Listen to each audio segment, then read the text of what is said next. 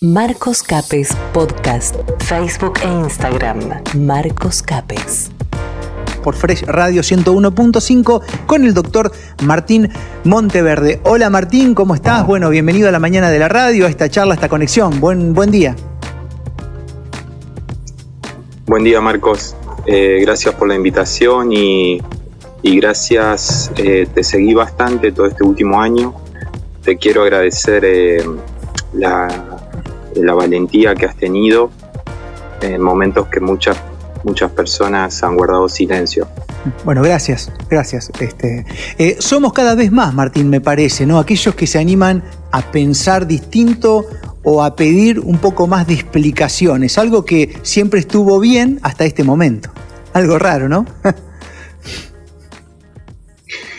Sí, sí, la verdad que es una situación muy rara lo que está ocurriendo.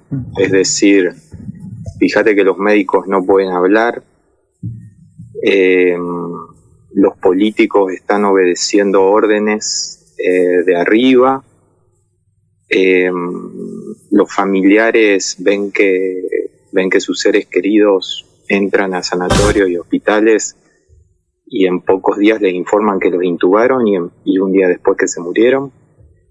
Y los familiares piden explicaciones, no hay explicaciones. Eh, realmente es una situación muy, muy, muy rara. Mm. Martín, hablando de situaciones raras y demás, uno a veces, cuando estas cosas raras pasan, necesita saber o al menos intenta pedir que alguien explique por qué pasa lo que pasa. Contame lo que estuvieron haciendo el fin de semana pasado con este pedido de informe.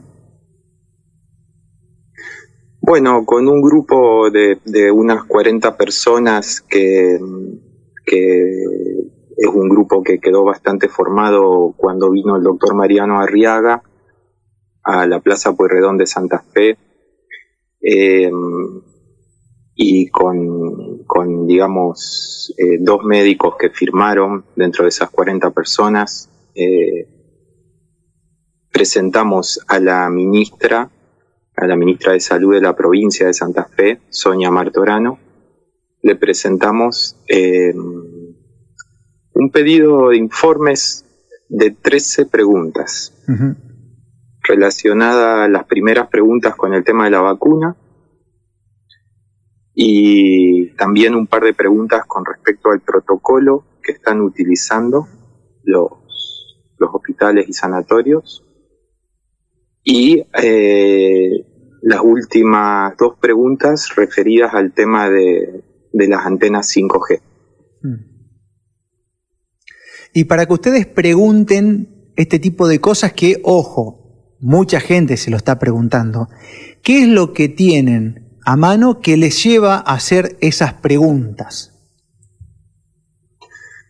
Mira, eh, dudas sobre todo lo que viene pasando en esta supuesta pandemia, tenemos, eh, tenemos, tenemos datos científicos de sobra para plantear dudas con respecto a la existencia del virus, con respecto a la teoría del contagio eh, y con respecto a la manipulación de cifras, con respecto al test PCR, que es fraudulento.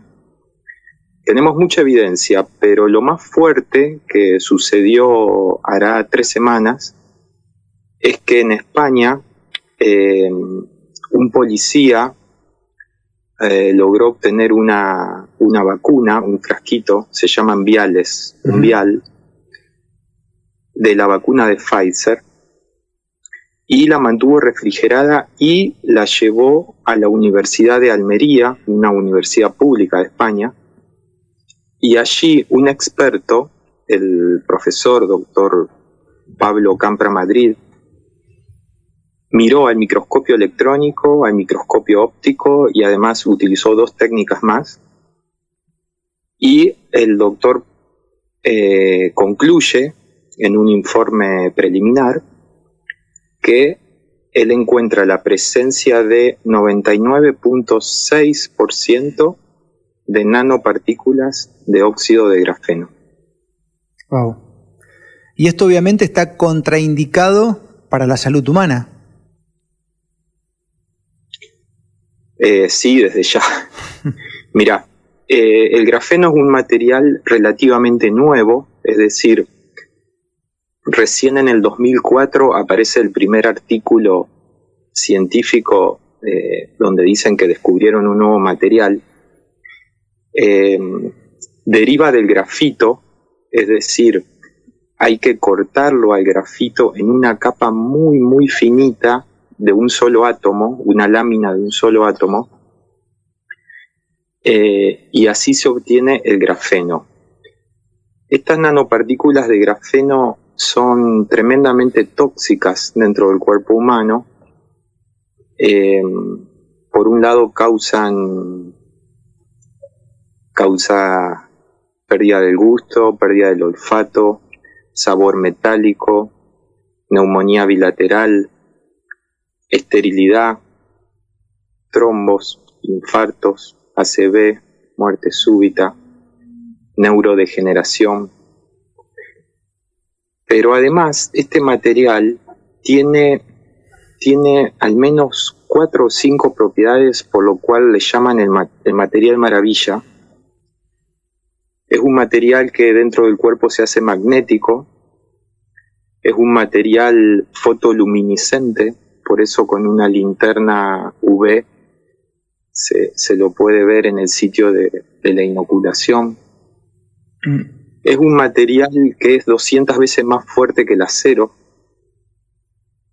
y es un material que responde, interactúa muy bien una vez que está alojado en las neuronas, responde al, a, la frecuencia y al, ancho de banda de la tecnología 5G.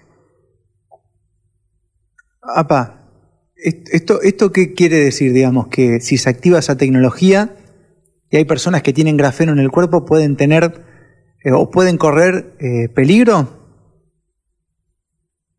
Teóricamente, ¿no? Sí, sí, sí. O sea, eh, el, 5G es un espectro que va más o menos de 1 o 2 gigahercios a 5 o 6 gigahercios. Dependiendo la modulación, es decir, dependiendo de las personas que, que modulan la frecuencia que van a emitir con las antenas, puede llevarte a una muerte súbita a una internación o si tocan justo hay una frecuencia muy muy específica que si llegan a esa frecuencia pueden leer tus pensamientos, insertar pensamientos e insertar sentimientos. Es decir, pueden hacer que la población esté agresiva, que la población esté depresiva, esto lo dijo el presidente de Chile, Sebastián Piñera, hace dos semanas, públicamente, cuando él presentó el 5G en Chile. Él dijo que con esta nueva tecnología iban a poder insertar pensamientos y conectarnos a una inteligencia artificial. Wow. Esto realmente suena, suena, suena ficción eh, y, y, me gustaría que sea ficción, pero claro, empieza a haber mucho dato científico que si uno lo, va cruzando, esto cierra, cierra perfectamente, ¿no?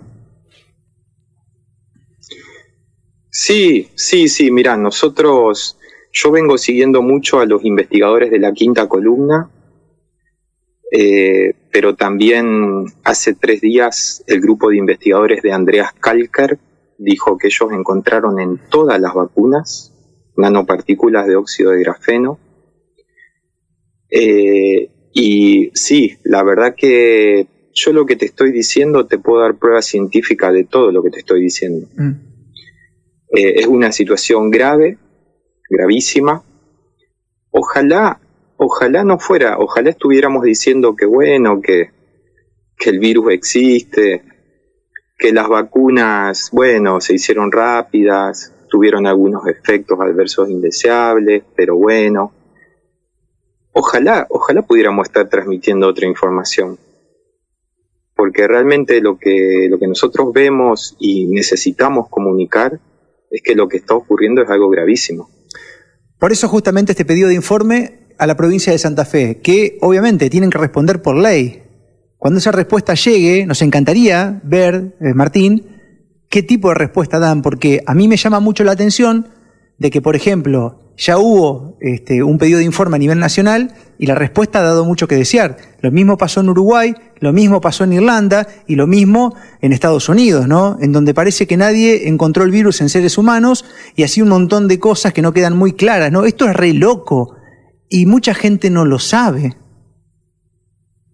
Exacto, exacto. Mira, em, acá en Argentina la, una médica, la doctora Ana Daverede, junto con una bioquímica, presentaron a la ministra de Salud de la Nación, Carla Bisotti, un pedido de informe sobre si la ministra de Salud de la Nación tenía conocimiento de que alguien en el mundo o en Argentina haya aislado y caracterizado al supuesto virus, al supuesto SARS-CoV-2.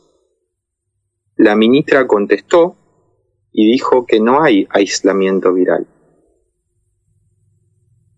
¿Y entonces? ¿De, qué se vacuna la gente entonces?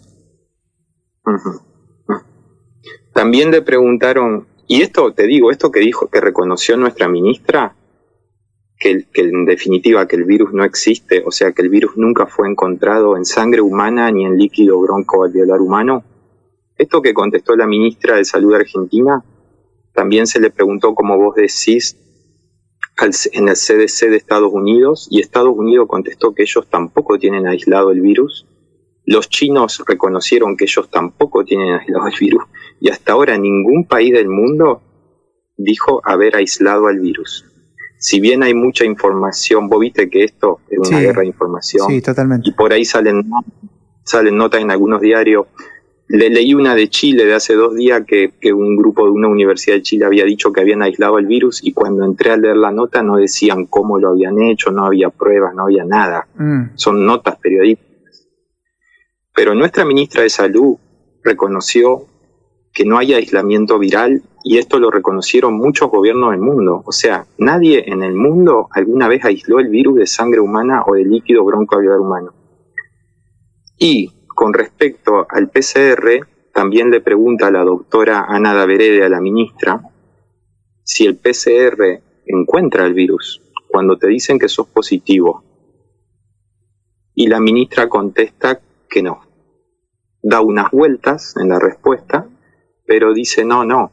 El PCR encuentra un pedacito muy pequeño, aproximadamente 37 pares de bases de ADN o ARN, ¿Y sabes cuántos pares de base tiene el supuesto virus? No, ni idea. 37 mil.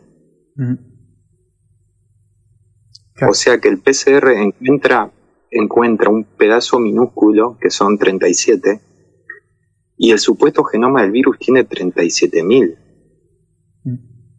Y te dicen que te dio positivo. Claro. Ahí, ahí puede aparecer también la figura del asintomático, este que es positivo pero que no tiene nada. Claro, claro, es decir, el engaño está en el test PCR. El test PCR es, gracias al test PCR, se pudo llevar adelante esta pandemia y nos pudieron decir los grandes medios que, que había muertos y contagiados y la otra ola y la variante y todos los medios nacionales, vos sabés, y acá en Santa Fe, lamentablemente el papel de los medios, el diario Litoral, Aire de Santa Fe, eh, Diario 1, el papel de los medios en todo este año y medio ha sido un papel realmente, eh, no sé, no sé cómo describirlo, mm. pero aterrorizando a la población sin dar lugar a ninguna voz crítica coincidiendo con un nivel de censura altísimo en YouTube, en Facebook, los médicos y científicos que han salido a decir que esto es todo una farsa, vos sabés que les borran las páginas, les cancelan las cuentas, etcétera, etcétera. Martín, acá llegan algunas preguntas mientras vamos charlando, este, un poco eh, siguiendo eh, la, charla, vamos a ir echando algunas con el tiempo que nos va quedando, y nos preguntan si tenés conocimiento en que ya haya existido grafeno en otras vacunas. Sí, sí, sí, sí. Eh, pusieron las nanopartículas de grafeno al menos en la vacuna antigripal de 2019 y 2020. Y así fue como crearon la primera ola. Exactamente, sí, sí. O sea, o sea que gracias a la primera tanda esa se creó la, la primera ola. O sea que, a ver, yo justo te escuchaba hoy cuando me decías los síntomas que podría traer el grafeno dentro del cuerpo y son síntomas de los que hoy son considerados COVID. Sí, sí, todos todos los síntomas que da el grafeno dentro del cuerpo son los síntomas de la llamada COVID-19. Sí, sí. Wow. Bueno. Además, Marcos, sí. No, no, decime, decime. Que en referencia a cómo fue el comienzo de la pandemia, primero, primero déjame que te diga algo del test PCR. El test PCR que la OMS recomendó a todos los países lo desarrolló el profesor Drosten en Alemania. Este profesor Drosten ya estuvo implicado cuando se quiso crear la, pandemia de la gripe porcina hace unos años atrás. Es, eh, un profesor que eh, tiene vínculos con los laboratorios. Y fíjate lo que te voy a decir. La publicación, la única publicación más o menos seria que hay, donde los científicos chinos dicen que creen que podrían haber descubierto un nuevo virus tiene fecha en la revista Lancet de Medicina de 22 de febrero de 2020. Hmm.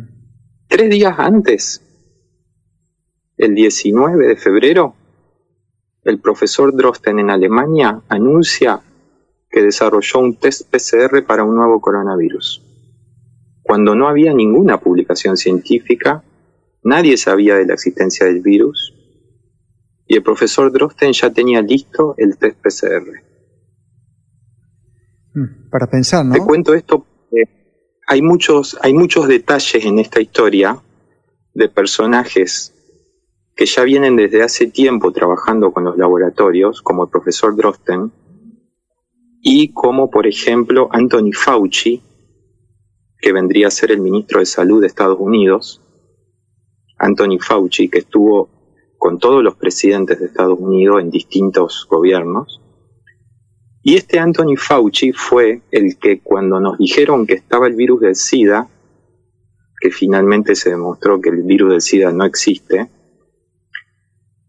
pero este señor Anthony Fauci fue el que recomendó darle AZT, una medicación tóxica, a los supuestos pacientes, a los pacientes diagnosticados con el supuesto SIDA. Y el AZT mató un montón de personas. Para, ¿cómo, es, este señor... ¿Cómo es, Martín, que el virus del, SIDA no existe? Me quedé, con, con esa parte ahí. ¿Se demostró eso? ¿Posta? Eso ya está demostrado, por más que no ha trascendido, pero tanto el doctor... Mira, cuando fue que cuando fue el momento en el que quisieron patentar el virus del SIDA, había dos médicos, uno en Francia, el doctor Montagnier, mm. y otro en Estados Unidos, el doctor Galo. Entre ellos se robaron papeles, entre ellos se robaron informes, copias, fotografías, porque los dos querían, se estaban peleando a ver quién patentaba el virus primero. finalmente el doctor Galo lo, eh, lo patentó primero, pero no presentó las pruebas que hay que presentar no presentó la fotografía de microscopio electrónico, eh, no, las técnicas que él usó supuestamente para aislar al virus no son las técnicas estandarizadas, y le dieron el premio Nobel al doctor Galo. Poco tiempo después se supo que el doctor Galo le había robado todo al doctor Montañer. Entonces mm. le tuvieron que dar el premio Nobel al, al doctor Montañer. Pero el doctor Montagnier reconoce en una película que se llama El virus nuevo del emperador que él no logró aislar el virus. Y ya todos sabemos que el virus del SIDA no existe. Y lo que llamamos SIDA en realidad es una sumatoria de síntomas, que cada síntoma tiene su explicación, pero el virus del SIDA, del VIH, no existe. Y la prueba que te dice que sos HIV positivo es una prueba fraudulenta. wow. Mm, ¿Qué, cuánta, información junta para, para, digerir? Ahora, Luc Montagnier también viene siendo muy crítico con todo lo que está pasando, Martín, ¿eh? Mira, Daniel, a mí lo que me parece, él, él formó parte de toda la farsa del SIDA. No es una persona confiable, pero pareciera que está arrepentido y ahora, y ahora es una de las voces que está diciendo que esta vacuna debería parar de aplicarse ya. Mm. Es, una, es una de las voces científicas a nivel mundial que justamente está muy, muy crítico con la pandemia. Mira, hay personas que han, que quizás en su pasado han hecho cosas terribles y luego se arrepienten y bueno, mm. está bien. Martín, bueno, cuánta información este, dura de digerir, ¿no? Porque, bueno, a ver, todas las cosas que hay en este mundo tienen su costado económico y de negocio, ¿no? Y uno a veces como ser humano de bien cree que hay un poco de ética, por lo menos a la hora de hablar de vidas humanas. Y daría la impresión, por todo lo último que viene pasando, de que ya eso tampoco tendría un gran valor para muchas personas, que lo que importa es seguir con un plan o con una idea, no sé, qué sé yo, ¿no? Porque a veces también esto es tan grande, mucha gente se pregunta, ¿y para qué todo esto? ¿Y cuál es la intención de quien pensó todo esto? ¿A dónde quieren llegar? ¿De qué se trata? ¿No? Son las preguntas que vienen después. Y sí, son las preguntas que nos hacemos todos. Sí, sí, sí. Yo te digo la verdad, yo de, de todo este tema de la élite mundial y los planes globalistas que ellos tenían y la Agenda 2030, yo sinceramente te digo, cuando empezó la pandemia el año pasado, yo no tenía, no tenía idea de esta élite. Sí me daba cuenta que pasaban cosas raras, sobre todo en el ambiente de la medicina, de las grandes farmacéuticas, de las vacunas que le ponen a los niños que tienen metales pesados, que generan niños autistas. Sí me daba cuenta que estaban pasando cosas que estaban muy, muy mal, pero, pero la verdad yo no tenía idea de esta élite que realmente son los que gobiernan el mundo eh, y tampoco tenía idea de sus planes. Me tuve, me tuve que poner a estudiar un poco, a estudiar la historia de Bill Gates, a estudiar eh, eh, la historia de Elon Musk, a ver quién era el, el, director de la OMS, Tedros Adhanom, qué había hecho Tedros Adhanom cuando fue ministro de Salud en Etiopía, que hizo cosas terribles. Me tuve que ponerlos a estudiar a ellos uno por uno, al director del Fondo Económico Mundial, Klaus Schwab, mm. Y claro, cuando vos te pones a estudiarlos, te das cuenta que ellos tienen un plan. Ellos no figuran como presidente de ningún país, pero son los que manejan el mundo. Y ellos tienen un plan que es reducir la población mundial en un buen porcentaje, reemplazar muchos trabajos de seres humanos por robots, pero además a los seres humanos que queden vivos con el grafeno en el cerebro y las antenas 5G, ellos tienen un plan de neuromodularnos y, que les seamos útiles, eh, que trabajemos, que, bueno, que sigamos generando la riqueza del mundo, alimentos, etcétera. Eh, pero bueno, nos, van a usar. Ese es el plan, ese es el plan que ellos tienen diseñado. También esterilizar a la gente joven. Algo que Bill Gates ya lo hizo en la India con, con una vacuna que esterilizó 500.000 niñas jóvenes. Vos sabés que todo esto, yo, lo, escucho ahora, te escucho, voy, voy conectándome con la gente que está en la radio ahora y digo, wow, qué, cosa grande todo esto, pero, eh, ¿sabés cuando yo dije, caramba, eh, acá hay muchas cosas extrañas? Y recuerdo, y todavía está ese video dando vuelta, y que invito a la gente a que lo vea, que no nos crea ni siquiera a nosotros dos acá, porque a veces es como que, que ahora está de moda Bill Gates, ¿viste? Pero hay un video que yo lo he visto y está en la, en la, en la, es una charla TED del año, no sé si 2005, 2006, no sé por ahí, o 2012, en donde el mismísimo Bill Gates dice que gracias a las vacunas iban a reducir un 10-15% la población. O sea, está diciendo que las vacunas tienen esa finalidad. Yo dije, pero este tipo lo está diciendo delante de la gente, en el público. Y nadie dijo nada. Y eso es el único video que tiene más dislike que like. Este, y todavía está por ahí, no sé si lo habrán sacado. Entonces digo, wow, pero si te lo están diciendo. O sea, eh, es muy loco esto, doctor. Ellos, mira, yo lo que me di cuenta ahora en el transcurso también de la pandemia es que ellos te van anunciando lo que van a hacer te lo anuncian a veces de forma directa, a veces de forma velada, Eso, eso es por un estudio de ingeniería social que ellos hacen, que ellos te van anticipando lo que va a pasar. El primado negativo. Por ejemplo, ahora el famoso primado negativo. Claro. Ahora nos hablan, ahora nos hablan de la variante Delta que se viene, ¿no es cierto?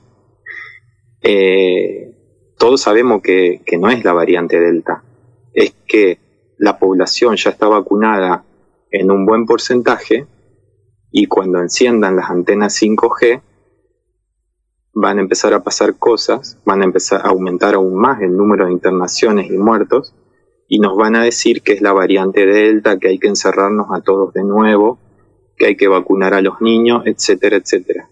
Ahora, déjame. Pero ellos te van. Déjame conectar esto, porque hace poco, uy, perdón, le pegué el micro, hace poco, no sé si, eh, yo esto lo vi en, un canal, en una ráfaga, no sé si fue un ministro o un doctor que dijo que la variante Delta ni siquiera hace falta que dos personas estén cerca. ¡Wow! Dije yo, esto biológicamente no se puede dar, no existe la forma, ¿no? Entonces, encaja perfectamente con lo que me estás contando, porque viene de arriba, te lo tiran, ¿entendés? O sea, wow, que nos están empezando a anunciar o a normalizar. Creo que un poco el indicio de todas estas cosas que te la vayan tirando es que vos lo vayas aceptando de a poco, ¿no? Te voy tirando, te saco, te doy, te, voy, te, te, van acostumbrando, ¿no? Algo así. Sí, sí, sí. Eso que dijo, eso que dijo ese médico es, algo tremendo, tremendo.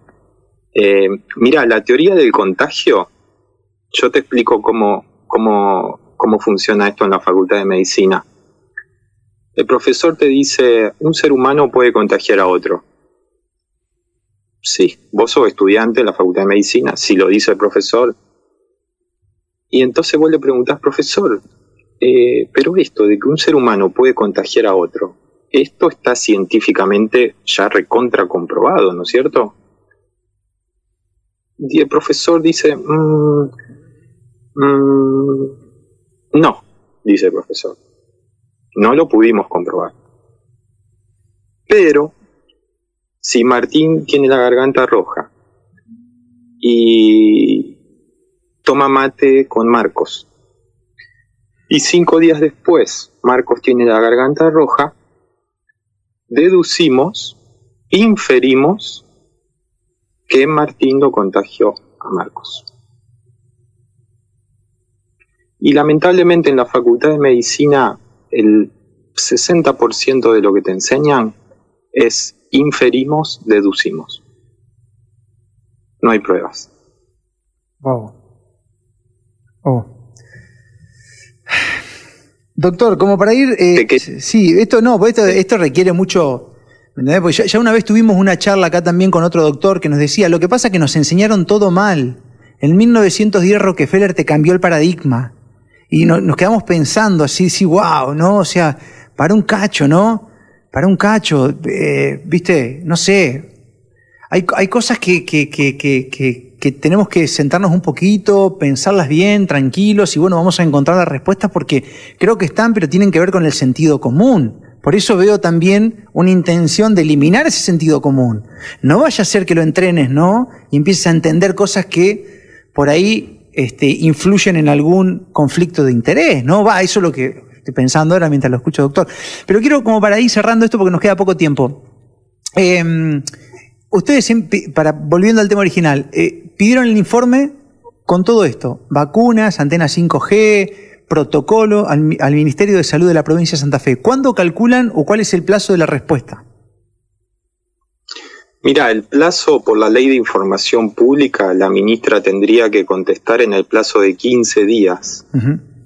Eh, de todas formas, nosotros esta semana vamos a ir al ministerio, nos vamos a llegar hasta la oficina de la secretaría privada de la ministra y al menos le vamos a preguntar si la ministra recibió el expediente y le vamos a preguntar cuándo piensa contestarnos. Bien, bien. Eh, así que bueno, eso.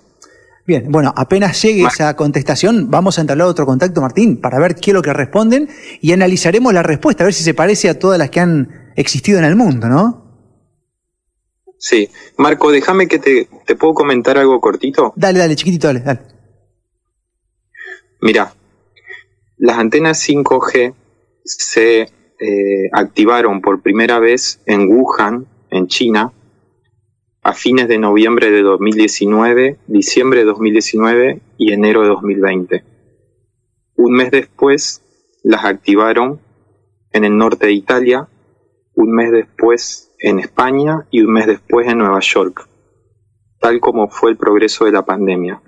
Esas antenas 5G que interactúan con el grafeno esas antenas las colocaron en las residencias de geriátricos en toda Europa y Estados Unidos, le dieron una suma de dinero a los dueños de los geriátricos y por eso, por ejemplo en España, en un geriátrico murieron 89 abuelitos en una noche. Algo que no hace un virus, ni siquiera un asesino serial. No.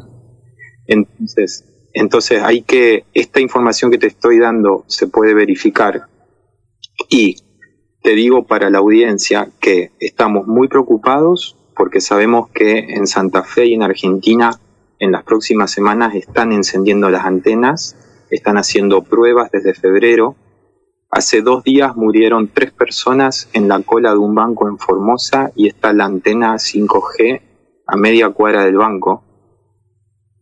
Eh, y realmente necesitamos que cada uno vea en su zona donde está, dónde están las antenas las personas que viven más cerca de las antenas van a ser las más afectadas o si pasás cerca y necesitamos que la ministra y el gobernador que nos den un informe de cuándo y a qué frecuencia van a activar esas antenas y que nos den un informe si esas antenas pueden tener un efecto nocivo para la población.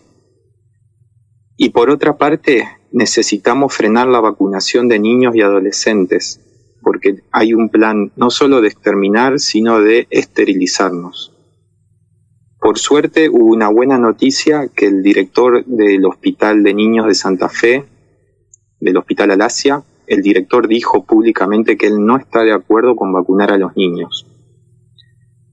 Así que vamos teniendo pequeñas buenas noticias. Bueno, la Federación de Argentina también este, mm, eh, la Federación Argentina eh, de Pediatría también se, dijo lo mismo. La Sociedad Argentina de Pediatría. Sí, dijo, eh, en realidad lo que dijo, si vos lees bien el documento, dijo de no comenzar vacunando a los niños sanos y que ellos recomiendan empezar ya vacunando a los niños con discapacidades. Algo terrible. Sí, algo que... Te invito a que lo leas. Sí, sí. Eh, eh, bueno, pasa que todo, todos los comunicados últimamente vienen siendo así como bastante confusos. Además, yo no le encuentro ningún sentido vacunar a alguien que no tiene riesgo, porque estadísticamente los niños no tienen riesgo de nada.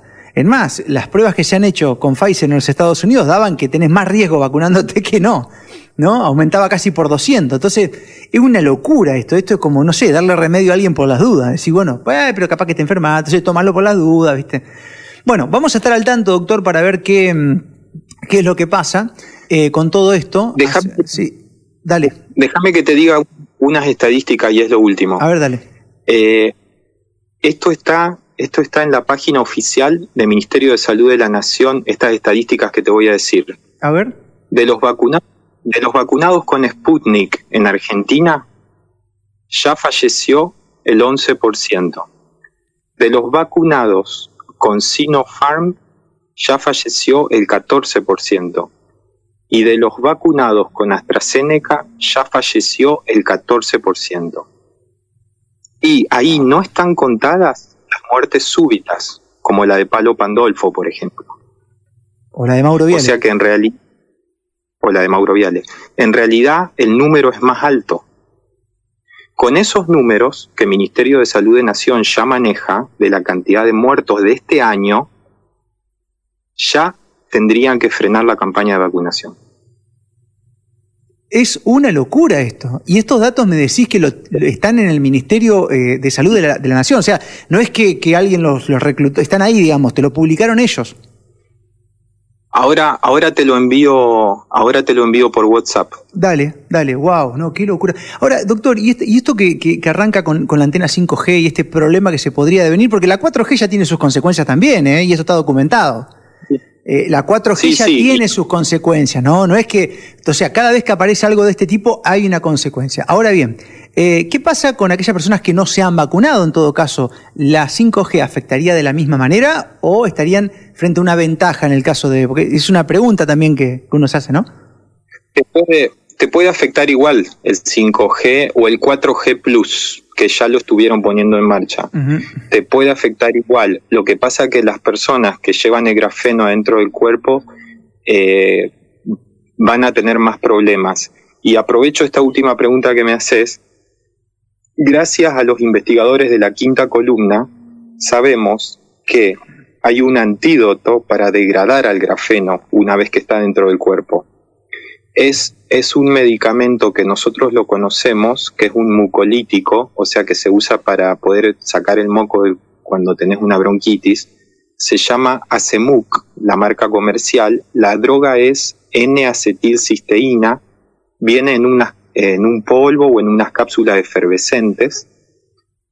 Y tomando 600 miligramos de N-acetilcisteína por día, elevas las reservas de glutatión y el glutatión es el que puede degradar al grafeno. Y también hay que tomar un suplemento de zinc. Mm. Con esas dos cosas que se venden sin receta en cualquier farmacia, el Acemuc y un suplemento de zinc, con esas dos cosas, al cabo de 8 días o 10 días, podés degradar gran parte del grafeno. Bien. Bueno, un dato ahí para... Vamos a estar en contacto, Martín, para cuando llegue la respuesta del Ministerio de Salud de la provincia de Santa Fe para ver de qué manera responden, cómo lo hacen y analizaremos punto por punto la respuesta para, este, bueno, seguir contrastando datos y, ir uniendo todo esto, ¿no? Te quiero mandar un abrazo grande, gracias por el compromiso, por el tiempo y, bueno, y por supuesto que, que estamos en contacto. Gracias a vos, Marco. Gracias por todo. Facebook e Instagram, Marcos Capes.